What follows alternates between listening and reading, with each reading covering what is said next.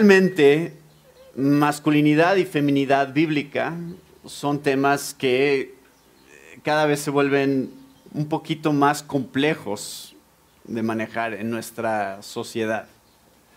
Hace unos años organizamos una conferencia que se llamaba Diseñados para su Gloria y, cuando la anunciamos en, en las redes, la gente se estaba escandalizando porque hablábamos sobre, o sea, esos eran los títulos, masculinidad y feminidad bíblica.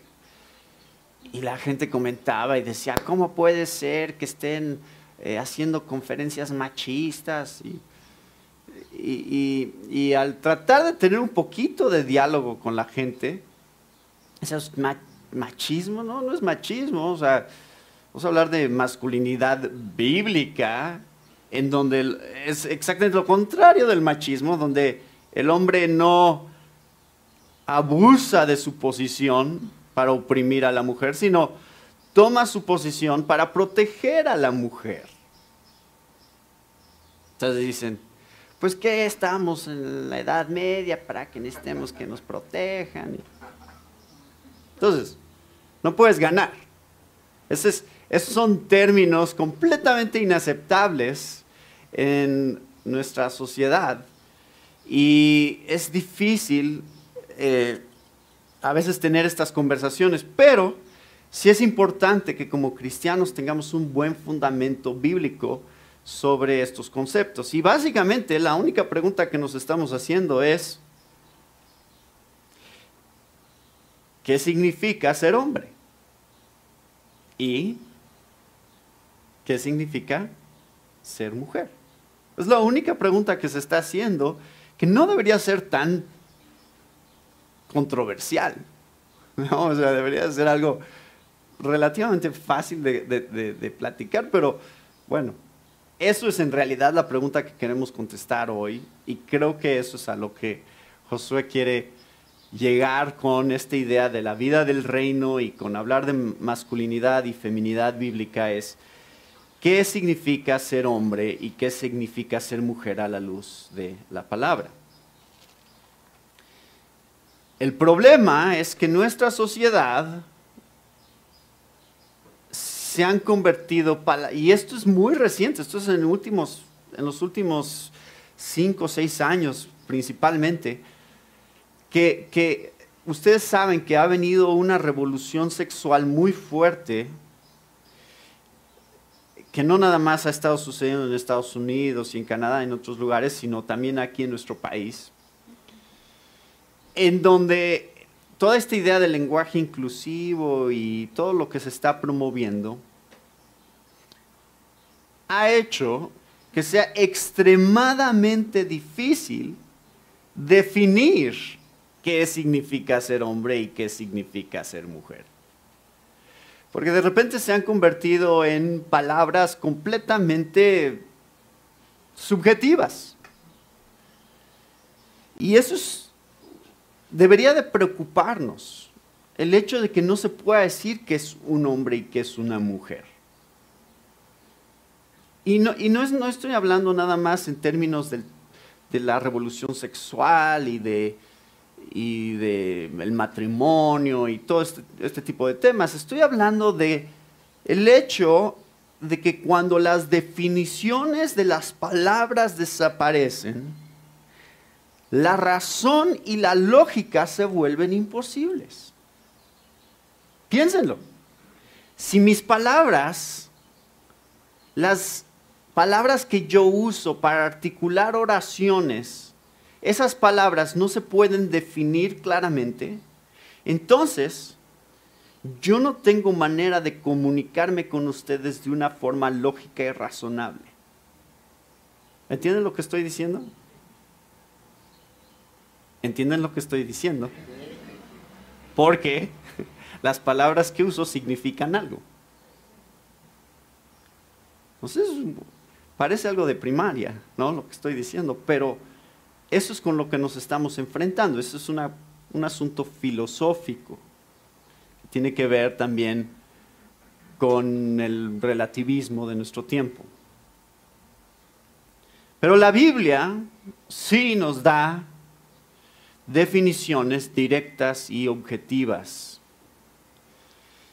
y propósito en el hecho de que somos hombres y mujeres.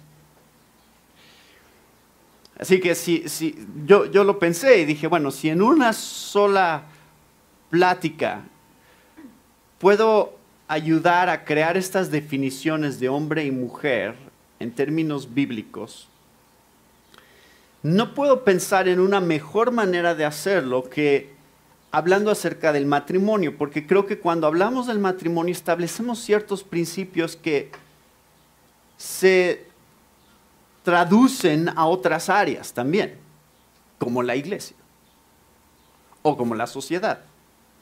Entonces, estos principios que quiero manejar con ustedes hoy son los principios de masculinidad y feminidad bíblica, partiendo del fundamento que nos da la Biblia en el matrimonio. Y sucede que, por la providencia de Dios, ayer casé a una pareja de nuestra iglesia. Entonces, justamente ayer estuve en una boda y, pensando en estos temas, así que ah, Dios así lo permitió. Y es experiencia práctica. Entonces, el pasaje que creo que es más explícito sobre este tema, hay muchos pasajes que hablan sobre el rol de la mujer, el rol del hombre. Obviamente tenemos, vamos a estar refiriéndonos a lo que dice en los primeros capítulos de Génesis también, este es el, diseño original de Dios. Pero en Efesios capítulo 5, Pablo retoma el, el mismo tema del diseño original de Génesis y el matrimonio para explicarnos cómo funcionan estos roles y por qué existen. Dice en el versículo 22 de Efesios 5, las casadas estén sujetas a sus propios maridos como al Señor, porque el marido es cabeza de la mujer, así como Cristo es cabeza de la iglesia, la cual es su cuerpo, y Él es su Salvador. Así que, como la iglesia está sujeta a Cristo, así también las casadas lo estén a sus maridos en todo. Maridos, amad a vuestras mujeres, así como Cristo amó a la iglesia y se entregó a sí mismo por ella para santificarla, habiéndola purificado en el lavamiento del agua por la palabra, a fin de presentársela a sí mismo una iglesia gloriosa, que no tuviese eh, mancha ni arruga ni cosas semejantes, sino que fuese santa y sin mancha.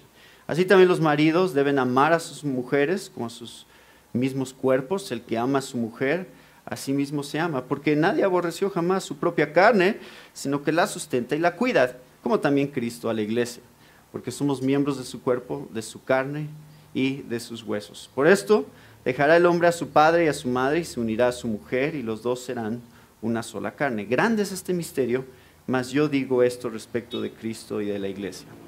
Por lo demás, cada uno de vosotros ame también a su mujer como a sí mismo y la mujer respete a su marido.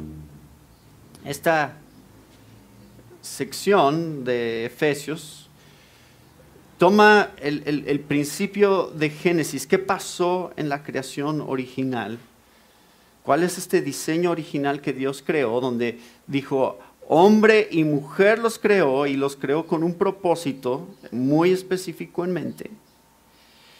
Y, y nos muestra Pablo en este pasaje específicamente que Dios tenía un plan en mente de por qué estaba creando al hombre y a la mujer diferentes. O sea, Dios desde un principio dijo, el hombre va a ser así y la mujer va a ser así. Y la razón es, y aquí nos dice, grande es este misterio, versículo 32, mas yo digo esto respecto de Cristo y la iglesia. La razón por la cual la masculinidad y la feminidad bíblica son importantes es porque reflejan el plan de Dios a través del Evangelio es la razón por la que es tan crucial que entendamos estas diferencias. Porque es parte del diseño original y no es nada más un capricho de Dios de decir, nada más quiero hacer las cosas diferentes por hacerlas diferentes. Estoy diciendo, yo las hice diferentes para comunicarles algo específico acerca de mí. Y si ustedes distorsionan eso, entonces no van a entenderme a mí correctamente.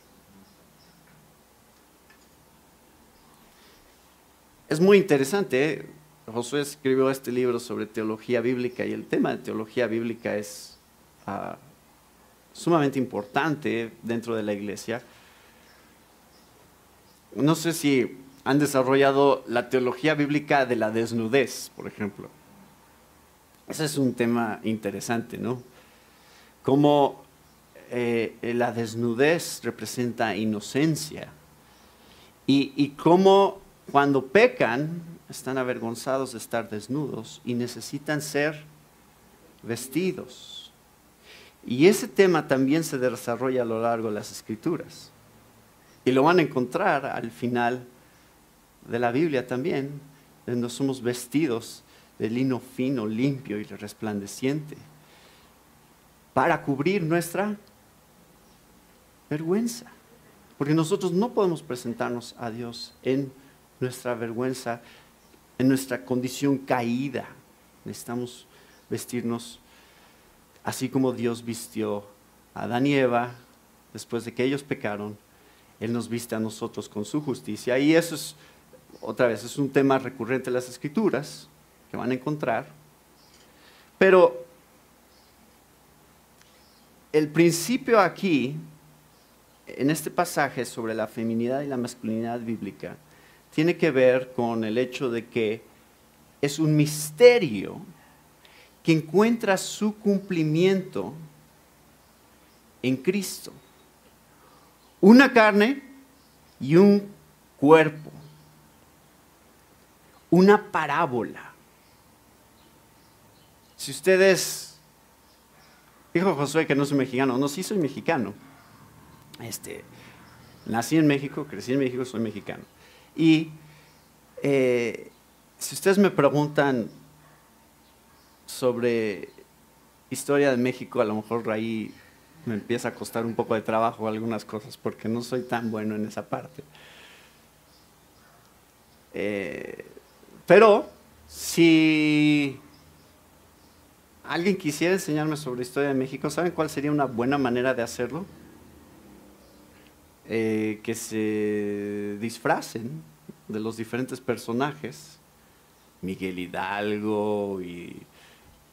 Bueno, esa es una evidencia de um, que tampoco sé a veces de historia. Eh, se disfrazan de los diferentes personajes, se paran aquí enfrente y empiezan a representar estas situaciones que se dieron. La independencia, en la revolución, no sé, Adelitas, todo eso. Eso es exactamente lo que Dios ha hecho con la masculinidad y la feminidad bíblica y especialmente con el matrimonio. Nos ha puesto delante de nosotros una representación, una dramatización del el Evangelio. Así que,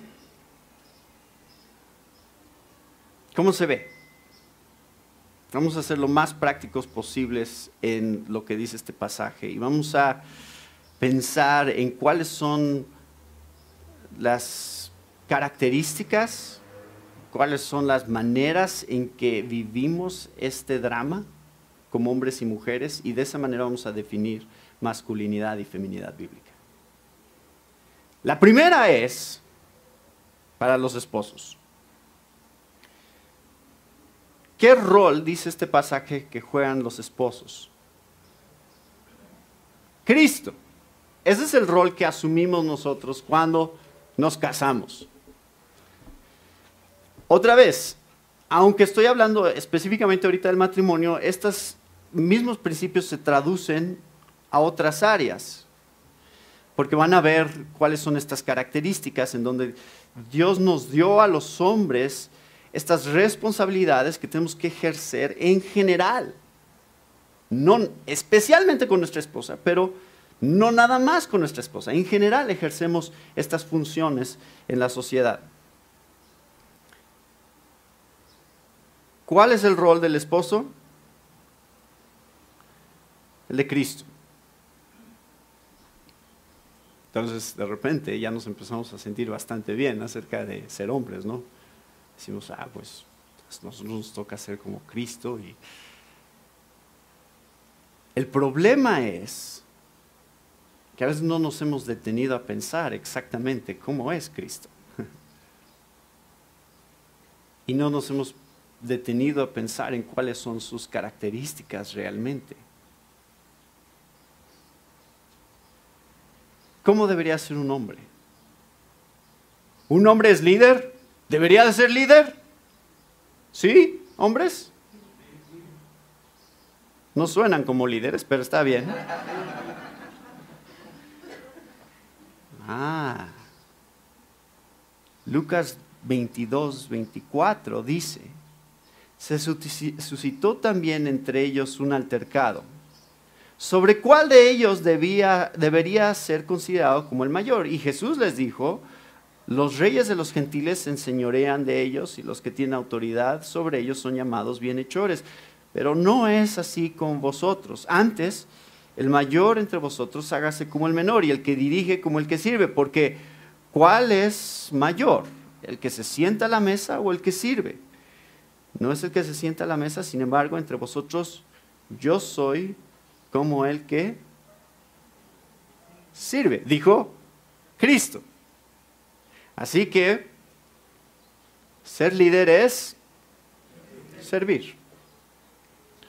Eso es lo que tiene que entrar en nuestra cabeza acerca de la masculinidad bíblica, esposos especialmente. Yo he sido llamado a ser líder, lo cual significa que soy llamado a servir. A mi esposa, a mis hijos, a mi iglesia y a mi sociedad. Hay tres palabras que creo que resumen bien el rol de la masculinidad bíblica. Liderar, sacrificar y cuidar. ¿Están aquí? ¿Las ven? ¿Las ven en el pasaje? Sí, el marido es cabeza de la mujer, liderar a la mujer. Pero, ¿qué hizo? Se entregó a sí mismo por ella, sacrificar. Y luego la sustenta y la cuida, cuidar. En el libro de Piper, de Pacto Matrimonial, él lo divide de esta manera y creo que muchos otros lo han hecho así. La idea de protección y de provisión. Entonces tenemos dos áreas en donde la masculinidad bíblica tiene que ser evidente. Protección y provisión. Y protección y provisión se subdividen ambos en dos categorías, que son protección física y protección espiritual, provisión física y provisión espiritual. Entonces, junto con ustedes, quiero meditar sobre cómo se ven estas cuatro áreas para la masculinidad bíblica. Protección. Lo cual eh, también, esto es tan irónico ¿no? en nuestra sociedad. Este el movimiento feminista, ¿qué busca el movimiento feminista? Cuando ustedes oyen que las mujeres están reclamando, están diciendo, con justa razón muchas veces, basta de los feminicidios, basta de las violaciones, ¿qué están pidiendo? Protección. O sea, en realidad eso es lo que el feminismo pide. Claro que si les dices eso, no, no, no, estamos que nadie nos proteja, pero eso es en realidad lo que están protestando, ¿no? Que los hombres deberíamos de protegerlas a las mujeres. Ese es el rol real que deberíamos de asumir. Bueno.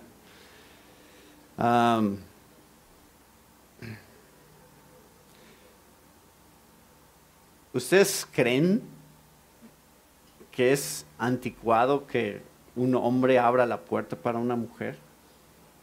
¿Ustedes creen que es anticuado que si ahí va la mujer cargando todo el mandado, el hombre no diga, a ver, déjame ayudarte a cargar eso? ¿Creen que eso es anticuado? Creo que algunos de nosotros entendemos que a lo largo de los años en la sociedad ha habido un cambio, pero no para bien necesariamente en esta parte, porque antes si no eras considerado con las mujeres, no eras realmente hombre. O no te estabas comportando como un verdadero hombre. ¿Qué es ser hombre? Protector. ¿Qué es ser hombre? Provisor o proveedor.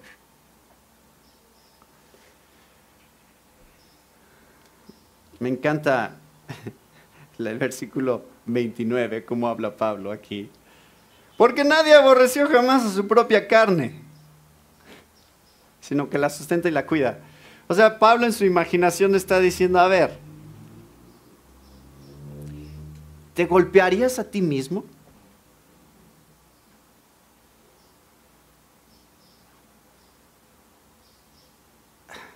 Si, si, ustedes ven a alguien que se está drogando y que está y nunca come y nunca duerme, y le dirías, ¿qué estás haciendo? Te estás matando a ti mismo.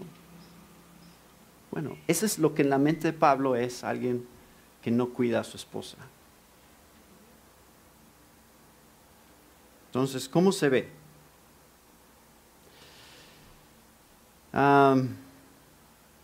provisión espiritual.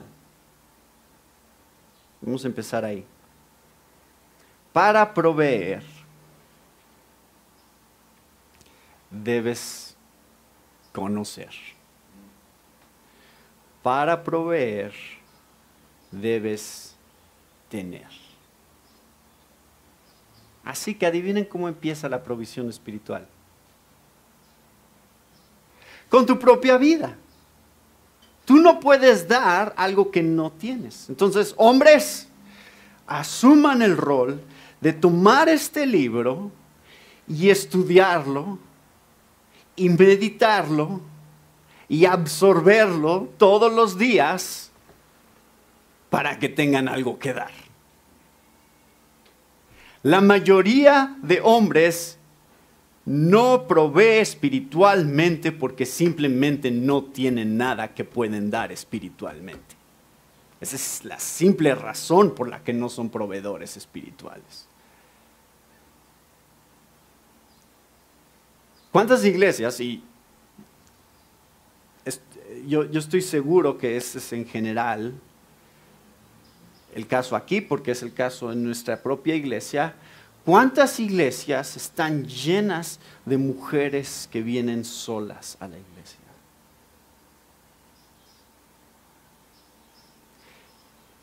Y no, no, no estoy, no, no, no voy a pedir que levanten la mano ni, ni, ni, me lo digan, pero yo sé que esto es una realidad. Los hombres tenemos la tendencia hacia la apatía en términos de cosas espirituales. Por eso estoy empezando ahí, porque la parte física por lo regular es una parte que aunque sí hay que exhortar y sí hay que animar a los hombres a, a asumir esas responsabilidades, muchas veces la parte espiritual, la parte en donde carecemos de capacidad y de valor. La otra cosa, hombres, que significa provisión espiritual, es iniciativa. Iniciativa. Nosotros debemos de estar constantemente buscando la iniciativa de cosas que nos lleven a crecer espiritualmente. Esposas, una de las cosas más comunes que ustedes deberían de escuchar a sus esposos cristianos decir es, vamos a. Vamos a hacer un devocional. Vamos a orar juntos. Vamos a la iglesia. Vamos a buscar consejo. Hombres, es la responsabilidad que Dios les ha dado. Y déjenme decirles algo. En este sentido, tanto la iniciativa como la provisión no tienen que ver con quién es más competente necesariamente para hacer las cosas. Porque se los puedo decir desde ahorita, muchas veces las mujeres de hecho son las más competentes en estas áreas. No es competencia de la que estamos hablando, es iniciativa, es asumir el rol que Dios te da, es tomar responsabilidad. Eh, número dos, provisión física. Y esto es algo que ahí sí todos los... Ah, no, sí, sí, ahí estoy bien. Proveo un techo y proveo comida. Y eso, yo sé que eso en general en nuestra sociedad se entiende, pero solo es un recordatorio. También tenemos esta responsabilidad de proveer físicamente para nuestras familias. Y ¿Puede la mujer trabajar? Buena pregunta, ¿no? Sí. Cuando hablamos de estas responsabilidades, no estamos diciendo que son únicas. Hay una diferencia entre decir, yo soy el único que tiene esta responsabilidad y decir, yo soy el principal que tiene esta responsabilidad. ¿Puede la mujer enseñar en la iglesia? Sí. sí. Pero ¿quién tiene la principal responsabilidad de enseñar? El hombre. Es lo único que estamos diciendo, y es lo que la Biblia establece. No está diciendo solo el hombre enseña. Está diciendo el hombre tiene la principal responsabilidad de enseñar. Pues el hombre provee. ¿Solo el hombre provee? No. Pero el hombre tiene la principal responsabilidad de proveer.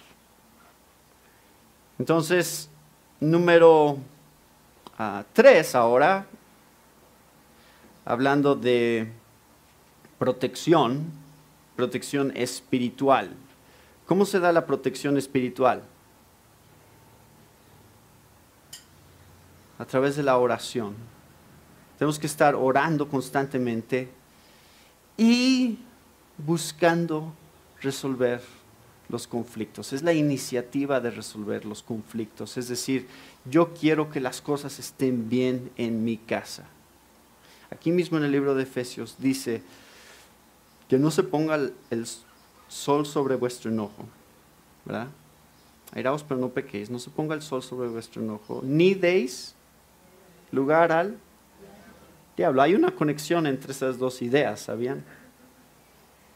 No están desconectadas ¿qué da lugar al diablo? El no tener la iniciativa de arreglar las cosas. Ay, pero fue culpa de ella. Ella es la que me insultó a mí, no yo a ella. Ella tiene que venir a pedirme a mí perdón, ¿no? Bueno, déjame decirte algo, hombre. Tú eres Cristo, ¿verdad? Ok, con la iglesia, el 100% de las veces es culpa de la iglesia. Cuando algo está mal. ¿Verdad? Con tu esposa no es el 100%. Probablemente es menos del 50%. Así que, a diferencia de Cristo, sí vas a tener tú que tener la iniciativa ir y pedir perdón muchas veces. Y va a ser, debería de ser muy común que lo hagas. Y protección física, esa también es un poquito obvia, todos entendemos, otra vez, estoy hablando de algo que suena obvio, pero en nuestra sociedad se ha convertido en algo un poquito raro. Ya, ya les había dado algunos ejemplos de toda la controversia que se puede dar cuando sacas estos temas, pero si yo estoy dormido en la noche en mi casa y despierto porque oigo un ruido, ¿qué hago como hombre? Le digo a mi esposa, ve, ve a ver qué pasa. ¿No? No. Ahí tienes un bata abajo de tu cama y lo sacas y pues tú vas. Hombres nos ponemos enfrente del peligro, ¿no? Ese es el rol que Dios nos ha dado de protección física. Así que todo esto nada más lo estoy dando como un resumen breve. Obviamente todo esto podría ser muchas conferencias, pero quiero, quiero que piensen en, cómo esto refleja el Evangelio. Esto es, es sumamente importante, hermanos, porque la vida del reino es una vida que le habla a la gente también a través de nuestras acciones acerca de qué es el Evangelio. creo que es este Cristóstomo, estaba leyendo, y él dice, aunque sea necesario que des tu vida por ella, y aunque te tuvieran que cortar en diez mil pedazos, y aunque tuvieras que sufrir cualquier tipo de sufrimientos que pudiera haber, no te niegues, dice. Aunque fueras a pasar por todas estas cosas, aún así, ni aún en ese momento, te has acercado a lo que Cristo hizo por nosotros. No hay ningún sacrificio, esposo, que tú puedas hacer por tu esposa que se compare al sacrificio que Cristo ha hecho por nosotros. Entonces no te quejes. D.L. Moody dijo una vez, si yo quisiera saber si un hombre es cristiano, no le preguntaría a su pastor, le preguntaría a su esposa. Si un hombre no trata a su esposa correctamente, entonces no quiero escucharlo hablar acerca del cristianismo.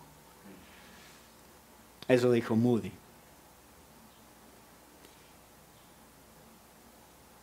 Si leemos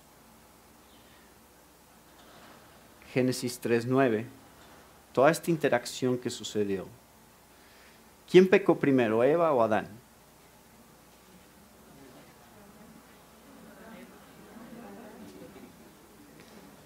Sí, sí fue Eva.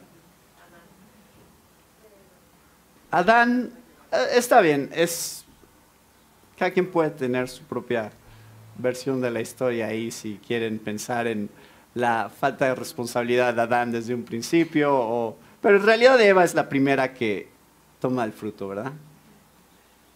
Y es la que es tentada. Pero ¿a quién llama a Dios primero? Adán. Dios dijo, Adán, ¿dónde estás? Y Dios está preguntando hoy, hombres, ¿dónde están? ¿Saben qué es lo que ustedes tienen que estar luchando día a día por escuchar sus esposas decir? ¿Sabes cuál es el mejor halago que tu esposa te puede dar en base a lo que hemos estado diciendo? gracias por ser como Cristo conmigo. Eso es lo que queremos escuchar. ¿No? No queremos que nuestras esposas se sientan así. Esposas. Pensaron que ya se había acabado, ¿verdad? La conferencia.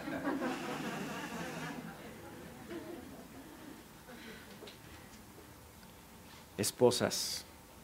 Es breve.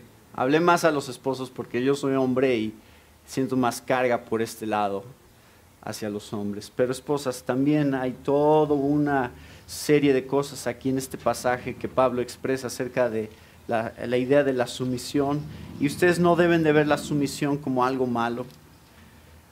Eh, todos tenemos que someternos en diferentes grados a diferentes cosas. La sumisión no es nada más para las mujeres, es para todos. Y de hecho Jesús se sometió al Padre. Y podemos ver un y otro ejemplo de cómo la, sumisión es parte del plan original de Dios, no es, no es un resultado de la caída, es, es parte del diseño que Dios dio. Y si quisiéramos resumir cómo se ve el rol para las mujeres, podríamos resumir, yo ya les di tres palabras para los hombres, pero si quisiéramos resumir el rol para las mujeres, también podríamos usar tres palabras. Apoyo, respeto y seguir. Creo que esas tres palabras muestran claramente esta, esta manera hermosa en, las cuales, en la cual el hombre y la mujer se complementan mutuamente no están diseñados para competir el uno con el otro. Están diseñados para complementarse el uno al otro. Y quiero que vean Primera de Pedro, brevemente, Primera de Pedro capítulo 3, versículo 1 al 6. Asimismo, vosotras mujeres, estad sujetas a vuestros maridos para que también los que no crean a la palabra sean ganados sin palabra por la conducta de sus esposas, considerando vuestra conducta casta y respetuosa Vuestro atavío no sea el externo de peinados ostentosos, de adornos de oro, de vestidos lujosos, sino el interno, el del corazón, el del corazón en el incorruptible ornato de un espíritu afable y apacible, que es de grande estima delante de Dios, porque así también se ataviaban en otro tiempo aquellas santas mujeres que esperaban en Dios, estando sujetas a sus maridos, como Sara obedecía a Abraham, llamándole Señor, de la cual vosotras habéis venido a ser hijas si hacéis el bien sin, temer ninguna amenaza. Entonces, varias cosas que vemos aquí. Número uno, la sumisión. Es más fácil irnos por lo que la sumisión no es, porque a veces hay falsos conceptos de la sumisión. La sumisión no es estar de acuerdo con todo lo que dice tu esposo. Claramente, este pasaje muestra esposas que no están de acuerdo con todo, con sus esposos, porque tienen esposos que no creen y ellas sí creen. Entonces, no significa que tienes que estar de acuerdo con todo lo que él dice. Tampoco significa que tienes que dejar de pensar y de razonar por ti misma. Eso no es en ningún sentido lo que está diciendo este pasaje. Tampoco significa la sumisión que no quieras que tu marido cambie, que no quieras cambiar a tu marido. De hecho, este es un pasaje que te da una clave de cómo cambiarlo justamente. Debes de querer cambiarlo. Pero ¿cómo lo cambias? Diciéndole todos los días cómo debería de ser. Y lo irónico de eso hermanas, es que cuando ustedes exigen liderazgo de parte de su esposo, están menoscabando o están minando justamente lo que quisieran ver. Porque al exigirle a sus, a sus esposos el liderazgo, ustedes están asumiendo el liderazgo. ¿Entienden cómo es? Tienen que tener cuidado con esa parte. Decir, Señor, o sea, Pónganlo en manos de Dios. Busquen cómo Dios quiere transformarlas a ustedes y de esa manera hacer una influencia en sus vidas. Las mujeres santas de la Biblia fueron mujeres de influencia, mujeres que cambiaron las situaciones en las cuales ellas estaban viviendo, pero de una manera tan hermosa, porque era tan sutil, tan poderosa esa influencia que venía por detrás no pintando bardas y rompiendo ventanas. O sea, ese no es el tipo de influencia. del que está hablando este pasaje. Entonces,